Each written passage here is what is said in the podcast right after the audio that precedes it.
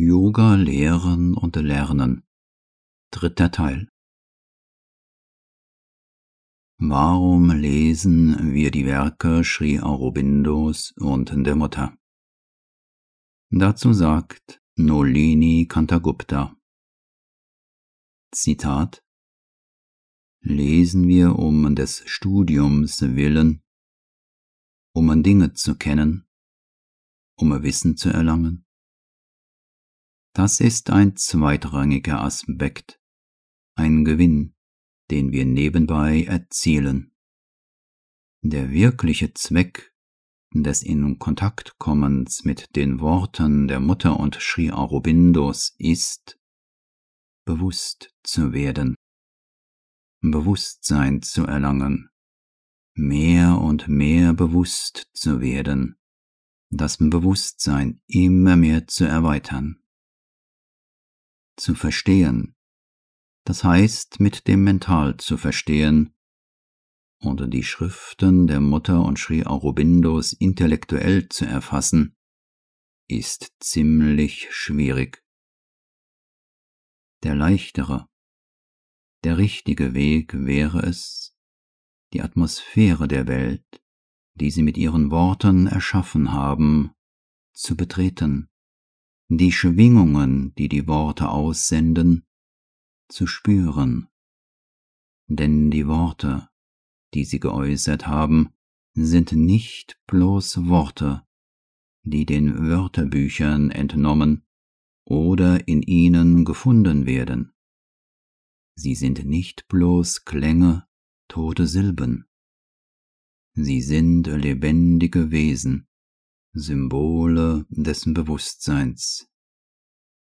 Diese Symbole die Symbole des Bewusstseins sind, leuchten, sie verströmen überall hin Licht. Sie sind voller Kraft und dehnen ihre Kraft überall hinaus. Sie sind lebendig und sie sind voller Freude. Es ist diese innere Welt, die hinter der äußeren Welt der Worte liegt, mit der man zuerst in Kontakt und sich ihrer bewusst sein muss, bevor man ein mentales Verstehen haben kann. Mit anderen Worten, du musst die richtige Haltung kultivieren, dein Bewusstsein in Einklang mit dem Bewusstsein bringen, welches die Worte der Mutter und Sri Aurobindos hervorgebracht hat. Du musst sozusagen einen Sprung, ein Bad in den Fluten wagen und von der Liebkosung des Elementes durchdrängt sein, um in lebendige Berührung mit der Substanz der Worte zu kommen und über deren Bedeutung hinauszugehen und wenn nötig, sie sogar zu umgehen. Du musst mit dem lebendigen Saft, dem Rasa, in Kontakt kommen, der sich in die Schöpfung verströmt hat. Wenn du davon gekostet hast, dann, er hat sein eigenes Licht, dann wird er dich automatisch mit seinem Strahlen durchfluten. Die Wonne des Badens in der lebendigen Quelle wird sich in Rhythmen von Erkenntnis und wirklichem Verstehen ausdrücken. Dies sollte jedenfalls die Grundlage der Herangehensweise an die Werke der Mutter und Sri Aurobindos sein. Du magst eine prächtige intellektuelle Ausrüstung und alle die Informationen, die die Wissenschaften und Philosophien gesammelt haben, besitzen. Du magst die ganze Entwicklung menschlichen Wissens bis zur heutigen Zeit studiert haben. Dies sind alles weniger bedeutende Lichter. Sie erklären nicht das Licht, vor dem du stehst. Dieses Licht wird durch seinen eigenen Widerschein oder seine Ausstrahlung in dir aufgezeigt und erkannt, dem kleinen Licht, das in dir ist, deine Seele. Tatsächlich hat es Fälle gegeben, in denen große Intellektuelle, namhafte Gelehrte sich von den einfachsten wunderbaren Aussagen der Mutter und Sri Aurobindos um ihre Fassung gebracht sahen. Andererseits konnten einfachere Gemüter ohne Bildungslast oder überhebliche Pedanterie mit dem reinen Lichtstrahl in der Tiefe ihres Bewusstseins den verborgenen Sinn erfassen und entschleiern. Dein mentales Verstehen, dein intellektuelles Begreifen kann oder wird zur Freude deiner Entdeckung beitragen, die sich nachträglich oder am Ende einstellt, wenn dein Gehirn, dein physischer Verstand vom Strom des inneren Lichtes durchflutet worden und rein, formbar und gelehrig geworden ist.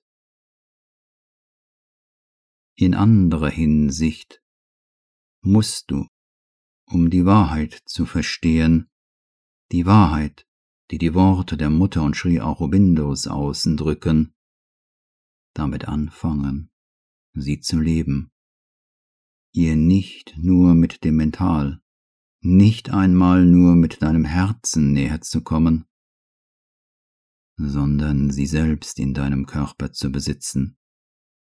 Die Mutter sagt, wahres Verstehen kommt durch das Verstehen des Körpers. Wirklich, das wahre Ziel der Erkenntnis ist nicht bloß zu wissen, sondern zu sein. Zitat Ende. Wenn wir etwas wirklich wissen wollen, müssen wir es werden. Werden verleiht das wirkliche Wissen. Wenn wir also wissen wollen, was der Yoga Sri Aurobindos und der Mutter ist, wie wir auf diesem Weg vorzugehen haben, müssen wir Sri Aurobindo und die Mutter werden. Aber was bedeutet Sri Aurobindo und die Mutter werden? Ein Teil von ihnen werden, ein integraler Bestandteil ihres Bewusstseins. Das ist es, wofür wir hier sind. Und wenn wir das zu tun vermögen, wissen wir genug. Suchen wir aber Hilfe auf unserem Weg, müssen wir uns an jene wenden, die die Sadhana ermöglichten und auch tun.